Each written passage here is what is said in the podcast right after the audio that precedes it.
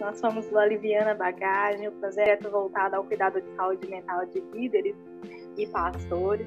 Estamos aqui em mais um encontro para dar continuidade nos comentários do livro Andando com Tanque Vazio. Nós falamos um pouquinho na semana passada sobre esgotamento, cansaço de alguns líderes e pastores que trazem aqui, que o livro traz de exemplo para gente.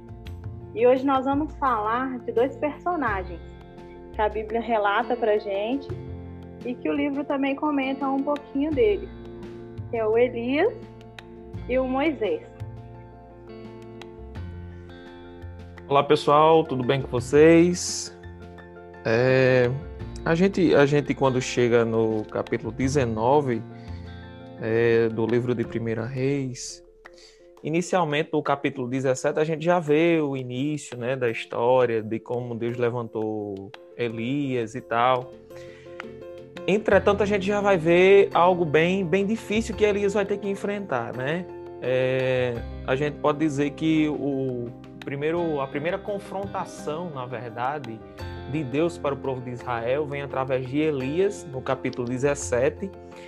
E após Elias falar a palavra profética, que não choveria sobre a terra e etc., a gente vai ver que Elias vai para um lugar se esconder, né? Deus diz assim: retira-te de onde você está, vai, vai para um ribeiro e etc. E aí a gente vai ver que o homem em si, Elias em si, né, agora ele vai depender extremamente de Deus, né? Até a gente chegar no capítulo 19, eu acho que todos os episódios ou todas as situações que Elias vai passando, é, ele não se dá conta, mas vai tendo um desgaste. Claro que nesse primeiro momento, Elias está fazendo algo que Deus tem pedido para ele fazer. E ele vai, ele obedece.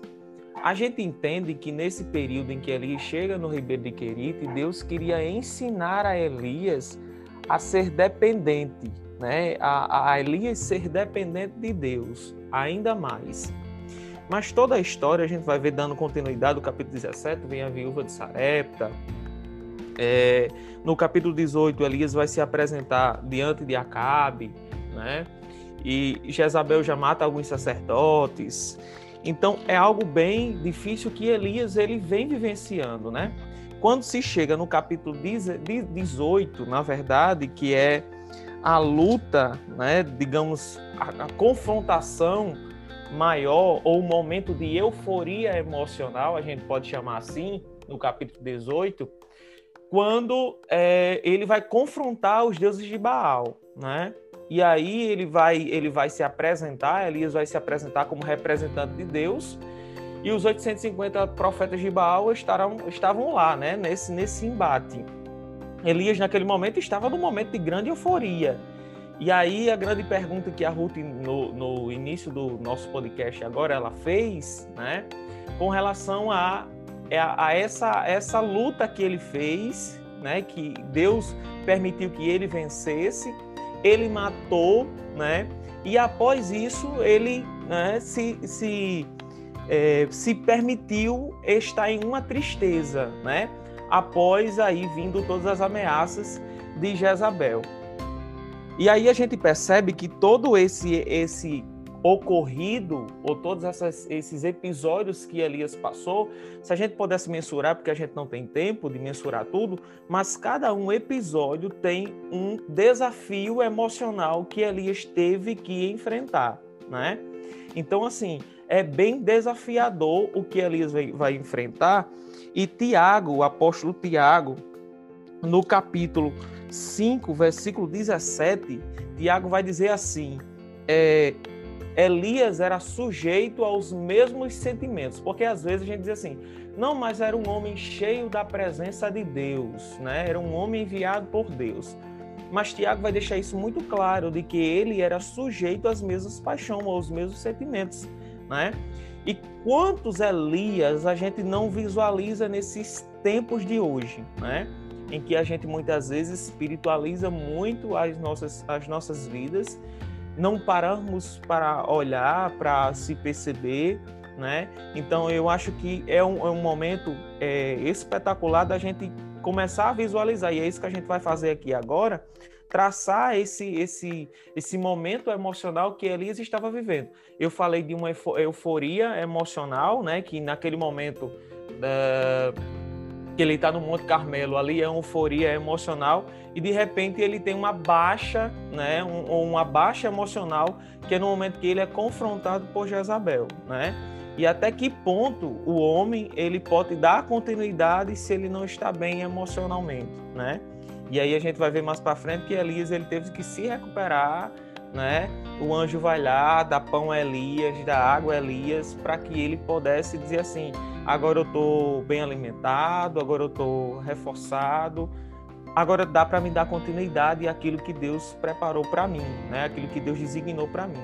Então, eu acho que a partir de Elias a gente tem um olhar diferenciado. A gente pode ter um olhar diferenciado com relação ao desgaste, a questão da nossa saúde emocional.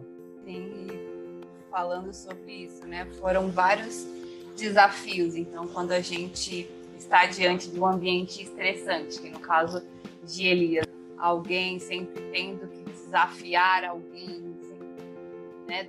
ter uma palavra que contestasse algo, né? confrontasse algo, e é algo desgastante. Você viver num ambiente estressante o tempo todo, nesse estresse, e aí a gente entende que pode ter sido um dos fatores que contribuiu para esse desgaste né, ao longo da, da trajetória dele. E aí, no, em um trabalho, né, quando a gente convive num trabalho de, de, de constante desgaste, o nosso corpo, uma hora, não, não, não vai dar conta. Hora a gente vai acabar sucumbindo. E aí precisa desse tempo de, de descanso, de pausa, seja para alimentar o corpo, alimentar o o espírito para continuar dando conta da demanda. A gente pode dizer que Elias vivia sobre, entre aspas, medo, ameaça. Vocês acham que a gente pode, pode dizer isso? Porque Elias ele vai se apresentar, né? Deus vai chamar ele, ele vai para o Ribeiro de Querite e lá ele fica escondido. Deus é, ensina ele como lidar, mas a partir do Ribeiro de Querite ele já vai começar a lidar com algumas situações então a gente pode até dizer que ele vive essa apreensão de medo, né? Então, quando ele chega no capítulo 19, quando ele ouve o que Jezabel diz, dá para entender que é como se ele entrasse em, uma, em um pânico, né? E ele não consegue mais desenvolver. É como um carro que consumiu o seu, sei lá, o carburador do carro, entrou muita gasolina ali e ele não consegue mais é, sair do canto, ele não consegue mais ativar, não consegue mais andar, né? Então, a constância daquele medo e ele não parou para reparar aqueles prejuízos, né? No final das contas, teve um desgaste né, imenso que a gente visualiza que ele teve que parar no canto e dizer assim, poxa, eu não aguento mais, até ponto ele pedir a morte, né? Então, ele vive essa constância de medo. Eu também percebi a questão do, da situação em si, por exemplo, quando ele estava enfrentando os profetas, ele estava na frente de assim, todo o povo de Israel. Na situação que ele estava sendo julgado, que estava sendo observado. Ele não podia demonstrar medo, né? ele teve que tirar, tirar situação estressante, tirar recursos, assim, que talvez ele nem soubesse que ele tinha. E depois no futuro, quando estavam na perseguição, estava tão exposto, né? ele estava mais sozinho. Então eu posso dizer que ele pode, nesse momento ele, ele começou a demonstrar o medo que ele estava sentindo. Eu acho que o estresse fez ele enfrentar o medo. E, a, e depois a outra situação de estar mais sozinho, ele começou a dar vazão para esse medo. Essa a energia dele já estava diminuída, ele não tinha força para enfrentar mais a perseguição. Foi, no início, enquanto ele estava lá lutando, ele estava numa euforia emocional, né? Exposto, ganhando. E aí, no dia seguinte, quando ele recebe essa ameaça, é um momento que o corpo já não já não está com o mesmo nível de energia. E aí, quando baixa a energia, até a percepção de nós enxergarmos as coisas, ela fica diferente. Então, talvez se ele não tivesse tão cansado, ele não ia sentir amedrontado da forma que sentiu, não ia reagir da forma que reagiu. O cansaço distorceu um pouco o contexto que ele estava vivenciando, né? Ele poderia simplesmente parar e pensar, não, se eu derrotei 850, o que é mais um? Né? É muito simples. Mas aí, no momento de cansaço, esse mais um se torna algo impossível aos olhos dele. E aí é isso que nós percebemos aí, né? Quantas vezes a gente vai lutando, deixando as coisas acontecerem, vivenciando os estresses dar uma pausa, sem parar para estar refletindo aquele contexto. E chega um momento que é algo mais simples já amedronta a gente. E o que foi preciso para Elias ali? Uma noite de sono e alimento. Né? Ele se alimentou, dormiu, ou seja, ele descansou, recuperou energia e a partir daí então ele voltou a atender o chamado de Deus e deu continuidade na história. Ele estava cansado, ele estava desgastado emocionalmente né? E aí a visão ficou completamente distorcida. Era para ser simples Eu quase fosse uma pilha, né? É, no, dia anterior usou muito a carga, usou tudo que tinha, e no dia seguinte já não tinha mais carga, não tinha mais energia para nada. Tive que parar, descansar, recarregar as energias, bateria, para poder, pelo menos, dar continuidade na vida dele. Uma coisa que eu vejo, pessoal, é de Elias. Eu estava, esses dias eu estava estudando sobre Elias eu, eu fui ver algumas coisas sobre depressão, os personagens né, bíblicos. E daí eu estava vendo assim, Elias ele era um homem de muita fé e de muita coragem. E ele orava, milagres aconteciam. Aí de repente esse homem, né, grande líder, uma referência, porque é uma pessoa assim, né, se a gente trouxer para o nosso contexto, é aquele líder, aquele pastor, não é que a gente pensa assim, nossa, aquele pastor aquele, né, é uma pessoa assim. A gente coloca como que, ah, né, parece que está acima, que não vai ser atingido por nada, né, porque ele ora muito, ele ora e Deus cura, ele ora, no caso de Elias orava e Deus fazia milagres, enfim. E aí, de repente, a humanidade invade, né? Não, tudo isso tudo isso acontece na tua vida pelo meu poder, porque eu estou contigo.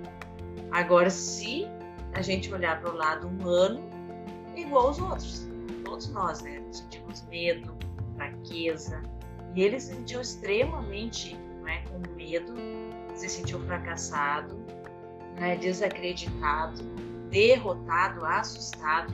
Tudo isso ele sentiu né, naquele momento. E, e, aí trazendo essa questão a gente vê o quanto muitas vezes né, a liderança ela se vê dessa forma. Não, eu não posso parecer que tenho medo, eu não posso deixar as outras pessoas verem que eu adoeço, que eu posso adoecer, que eu posso me sentir fraco. E isso não é, não significa às vezes que eu estou, não significa, né, na verdade, ah, que é um pecado. Não, mas é porque a humanidade, e às vezes eu não estou cuidando. Como aquele falou, ele precisou dormir e comer. Então precisa, precisou cuidar dele, né, do físico, para ele poder ficar melhor, ele poder olhar. A gente sabe que quando a gente não está bem em algum aspecto da nossa vida, eu não consigo ter uma percepção clara das coisas. E o medo é uma dessas. Né? A gente vê que quando a gente, se a gente tem medo, no extremo medo, qualquer barulho, qualquer coisa já se transforma na minha mente em outra situação. Eu já escuto alguém falando, eu já enxergo algo, é um barulho ali do, da folha batendo e eu já imagino que é outra situação. Então, pelo intenso medo, não sei, sentimento que nos invade. E, e aí a gente vê essa situação, né, que a gente precisa parar, se recuperar, olhar para nós. Eu sou humana, eu preciso de cuidados, sim, e para poder continuar, porque se eu não cuido de mim, se eu não estou bem, né, como a gente já falou até no, no nosso outro áudio, né, de podcast, que se a gente não está bem, a gente não consegue cuidar do outro, né, de uma forma também boa e excelente. Então, primeiro eu cuido de mim para poder dar o melhor para o outro. E essa, isso é importante, né? A gente olhando ali para Elias e que, o quanto que ele enfrentou isso e trouxe a humanidade muito forte para a vida dele e a gente hoje, enquanto lê a sua história e, e admira, né, tudo que Deus fazia antes do medo e depois do medo na vida deles. Eu acho que é uma, uma situação bem interessante. Eu gosto bastante de Elias, né, nesse contexto assim como, né, claro que a gente não está falando dele, mas assim como de, de Jó. Traz alguns pontos bem interessantes. A gente pode dar o exemplo da nossa profissão, né? A gente trabalha na área de saúde mental, a gente praticamente a gente cuida de outras pessoas durante todo o dia. Quando chega em casa, geralmente cansado, estressado, a gente não tem muita paciência de cuidar assim, de conviver com nossos familiares. Por quê? Porque a gente usa toda a nossa energia durante o dia e à noite a gente não tem mais energia. E, às vezes é, até coisas pequenas acabam sendo difíceis para a gente fazer, né? É interessante pensar que, que um esgotamento ele pode gerar na nossa vida, né? Elias estava ali, era um homem de oração, servo, amava a Deus, obediente, e estava disposto a cumprir tudo que foi ordenado. Mas no momento de esgotamento, um momento oportuno assim, ele já desejou desistir de tudo. Até que o momento que ele alimentou, ele descansou e voltou e continuou com a mesma excelência cumprindo as ordens do Senhor, né? Vendo tudo que Deus havia direcionado para que ele fizesse. E aí, como a Elisandra pontuou aí no início, né? Quantos Elias não temos aí nos dias de hoje? Quantas pessoas que amam seu chamado, que fazem por amor, que fazem por prazer, por obediência, mas por um relato, por um momento de esgotamento, deseja desistir de tudo e não prosseguir mais. Às vezes o que esse pastor, esse líder precisa é só de um tempo para descansar, não é de desistir não é de jogar tudo pro alto. Né? E é legal pensar o que pode fazer para evitar esse momento. Pode ser feito para que não chegue a esse nível de cansaço, de esgotamento, né? E a gente vai entrar um pouquinho e percebe um outro líder temia a Deus, que amava a Deus e que a gente compara, que o livro da frente era Moisés. Moisés também passou por um, por um momento de desgaste e ali ele liderando o povo todo no deserto e o pessoal começou a reclamar de tudo aquilo que eles estavam vivendo, de não ter carne, né? De preferir estar ali no, no Egito ainda, caluniando Moisés, reclamando das coisas que Deus havia estava fazendo. E ele também se esgotou, ele também ficou cansado. E aí ele falou para Deus, né, que ele não tinha mais condição de seguir sozinho, que ele não dava conta mais. Foi o mesmo, se a gente for parar para pensar, é algo similar. Os motivos são diferentes, mas é um esgotamento. Era uma pessoa que amava Deus, que estava prestes a obedecer. Olha quanta coisa Moisés enfrentou lá no Egito para libertar o povo. Sim, quantas vezes ele enfrentou Faraó e, e foi enfrentando e estava disposto. Mas no momento ele falou: agora eu não dou conta mais de sozinho, não quero mais. E aí o que, o que aconteceu no caso de Moisés, né? Então Deus direcionou ele a levantar outras pessoas para auxiliá-lo nessa caminhada. Então ele não continuou sozinho, foi levantando outros. E aí são dois casos que a gente pode parar para perceber que dá para prevenir que não precisa desistir, dá para continuar, né? Então para, descansa, delega, pede ajuda e prossegue. Não precisa desistir daquilo que Deus te chamou para fazer. E também a gente percebe né, nesses exemplos o quanto foram anos, né, com, sofrendo isso, né, sobrecarga. Né? A gente está lendo ali no, na Bíblia pequeno resumo que foi uma vida, né, dedicada a, a esse chamado, caso de Moisés. Tem todo um antes do, do sair do Egito, todo um, um, um desgaste ali, né? todo um estresse para que para lutar para o povo ser libertado, né? E teve o pós ainda, né? Depois de sair do Egito não foi algo tranquilo, né? Teve outras provações, lidar com a ingratidão das pessoas, né? E um dia acontece algo bom, no dia seguinte, na primeira aprovação, o pessoal esquece as coisas boas que, que aconteceram e, e aí a gente vai vendo na questão do quanto o pastor também sofre com, com esse tipo de, de demanda, né? Que a, a população, as pessoas, elas são assim, né? Elas esquecem as coisas boas que aconteceram no primeiro momento de, de prova. Normalmente, o peso das coisas ruins elas sempre são maiores do que das coisas boas, e aí elas levam esse tipo de frustração para alguém.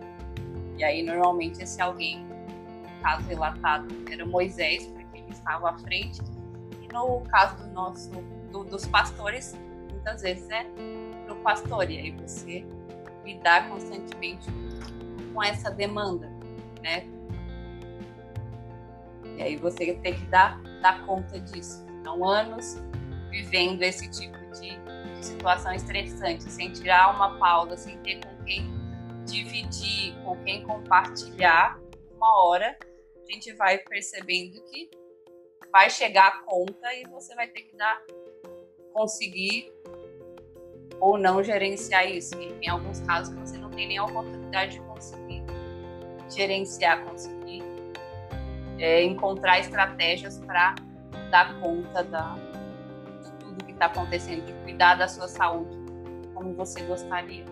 E esse ponto é um ponto muito importante também quando a gente fala de Moisés, porque, como o Ruth trouxe, dentre todos os, os afazeres, as perturbações, as reclamações, as murmurações do povo, Moisés estava ali, intacto, né? Era alguém que Deus tinha levantado, claro, ele tinha a responsabilidade que estava sobre os seus ombros, estava sobre as suas costas. Da mesma forma, um líder eclesiástico, um pastor, ele também tem essa, essa responsabilidade. Mas é interessante no capítulo 18 de Êxodo, quando Jetro, o, o sogro de Moisés, chega para ele e diz assim: Moisés, você está muito sobrecarregado você precisa delegar alguém, você precisa delegar homens para te ajudar. É tanto que no versículo 22 ele vai dizer assim: A ti mesmo te aliviarás da carga e eles a levarão contigo. O que, é que quer dizer isso? Jetro estava querendo dizer, Moisés, é, divida essa carga que você está levando. E aí a gente vai perceber que, é, obedientemente, Moisés, no versículo 24, dá ouvidos à voz do seu sogro Jetro, e a Bíblia vai dizer que ele começa a escolher homens capazes, homens que estavam ali, que ele viu que tinha responsabilidade para dividir essas tarefas. Muitas vezes um líder eclesiástico, um pastor, ele assume essa responsabilidade, isso vai trazer uma sobrecarga, vai levar a um, a um, a um cansaço mental, porque nem tudo a gente consegue desenvolver, porque são muitas coisas. Se a gente for ver uma área, é, todas as áreas da igreja hoje, né, eu acho que um pastor ele não se limita tão somente em dirigir um culto, né? É, são, são muitas áreas que ele precisa, entre aspas, dar conta daquilo. E quando ele tem pessoas para ajudar, né, a carga ela vai ser diminuída, né? ela vai ser compartilhada. E quando a gente fala disso, a gente está falando de princípio extraordinário de liderança. Então, liderança hoje é delegar, liderança é compartilhar, liderança é pedir ajuda, né? E nesse momento a gente vai, vai, vai começar a pensar que, como é, já foi dito, o desgaste emocional su surpreendentemente, né, de, de, de Moisés, e ele teve que fazer alguma coisa, porque imagine só, a responsabilidade de quase 3 mil pessoas, eu acredito que tinha mais de 3 mil, não, não lembro agora a quantidade, mas era muita gente. Então você, você perceba a responsabilidade que se tinha. Se o povo reclamava de água, né, é, Deus mandava água, se o povo reclamava que não tinha comida, Deus mandava manar do céu. E a gente percebe que esse povo ainda continua o mesmo, porque é um povo que é insatisfeito.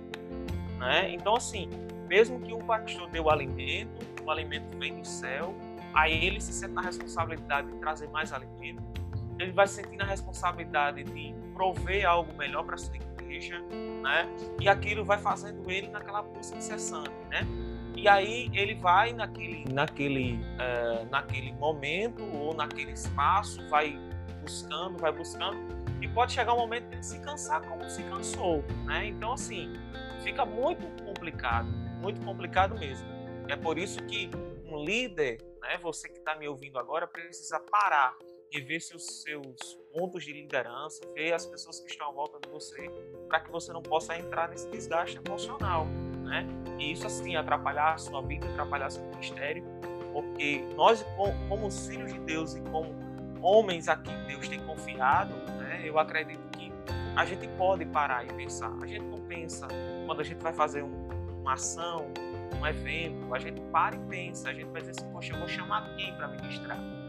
Vou chamar quem para ministrar um louvor? São momentos que a gente para e pensa, a gente reflete, né? a gente tem que parar, porque a gente não pode fazer essa introspecção em momentos de dificuldade. Né? A gente precisa fazer isso. São momentos essenciais para a gente dar continuidade. A gente está conversando sobre o livro, né, Andando de Tanque Vazio, né? Então, a que momentos, como é que eu estou, como é que meu tanque está? Eu acho que a gente pode fazer essa, essa reflexão. Como é que está o meu tanque? Como é que está o meu combustível? Dá para me dar continuidade? Preciso reabastecer?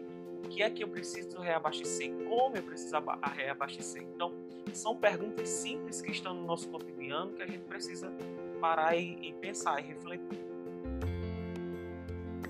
Às vezes a gente vai, né, Alexandre, uh, dando todo o nosso gás, vai usando, usando todas as nossas reservas, vai fazendo, vai dando conta, vai tentando resolver, vai apagando incêndios e, e acaba que a gente não cuida né, de nós. E aí essa pergunta é muito oportuna, né? Como que a gente está andando? Como que nós estamos? Né? Será que o nosso tanque está com reserva? Ou será que não? Será que ele já está já sem nada, né? E, e, a gente precisa de um combustível, né? Se, a, se é uma lâmpada, ela precisa de óleo. Se é um tanque, precisa de combustível, seja diesel, gasolina, álcool, enfim. Ah, então a gente precisa e como que do que qual é o combustível que está nos mantendo ou nós não estamos mais né, com combustível. Isso é, a reflexão é válida para a gente, né? É dos dois lados, a gente que fala e para quem ouve também, né? Porque eu, eu vejo que é muito aquela questão assim, ah, eu dou conta, eu sou forte, eu sou capaz. Se eu disser que não, não, eu não posso agora, o que as pessoas vão pensar? Eles vão dizer que sou fraco, que, que eu não consigo, e esse é o maior medo, né? Um dos maiores medos do ser humano é ser considerado um fraco. Ninguém quer ser fraco e, e, fraqueza, né? A gente estar fraco, às vezes não quer dizer que eu sou fraco, às vezes eu estou né, fraco, porque não é a nossa humanidade. A gente tem esses momentos, né? A linha da nossa vida ela é feita de altos e baixos. Tem momentos que nós estamos lá em cima, né? Estamos no holofote, estamos na glória, estamos né, no destaque, mas tem momentos que a gente está no vale, que a gente está lá embaixo, que a gente está na parte ruim mas é preciso para valor, para que a gente valorize né, quando a gente está lá em cima. A gente precisa ter esses momentos. Então, a gente também precisa sempre estar atento à leitura e aquilo que ler, né, o que o nosso corpo fala, conseguir interpretar isso, porque ele sempre nos dá sinais, a gente que não quer ver. A gente faz de conta que não vê. Então, é, a gente precisa disso, precisa fazer isso, né, aprendermos a exercitar isso primeiro em nós para depois, né, no outro a gente fica muito focado fora, né, no outro e esquece de nós mesmos. Perfeito, Elisandra. É, para a gente encerrar o nosso podcast de hoje, eu quero só citar o Salmo 42, versículo 5, que diz assim: Davi, ele olha para dentro de si naquele momento de aflição e ele diz assim: Por que estás abatida, ó minha alma? Eu acho esse versículo é, fenomenal, porque é, Davi se permite olhar para ele, olhar para dentro dele. Ele diz assim, por que estás abatidas, ó minha alma? Reflita comigo assim. Quantas vezes a gente faz essa pergunta? Às vezes a gente está aflito, às vezes estamos angustiados, mas a gente não pergunta por que a gente está angustiado. Mas a gente passa direto. Ele diz, por que estás abatidas, ó minha alma? Por que te incomoves? Ou te incomoda a gente de? Aí ele diz assim, espera em Deus, espera em Deus. Então, assim, tem coisas que a gente precisa fazer essa autoanálise, olhar para a gente, se perguntar, se questionar, procurar entender. Como a Elisandra disse, nosso corpo está dando sinais, né? Então a gente faz essa pergunta para você e já no finalzinho desse podcast, qual é o sinal que o seu corpo está dando? Será que não é o momento para você procurar ajuda, tá? Então, pessoal, a gente deixa para vocês algumas reflexões desse desse segundo episódio aqui do nosso podcast, tá? É, com certeza vamos dar continuidade nos, nos, próximos dias, mais episódios. Quem tiver interesse pode seguir a gente lá no Instagram e no Facebook, arroba aliviando.abagagem, tá certo? E tem muita informação para vocês lá. Se tiverem alguma dúvida, vai lá no direct, faz a sua pergunta e a gente está pronto para responder a cada um de vocês. Tá bom, pessoal? Um forte abraço e até a próxima.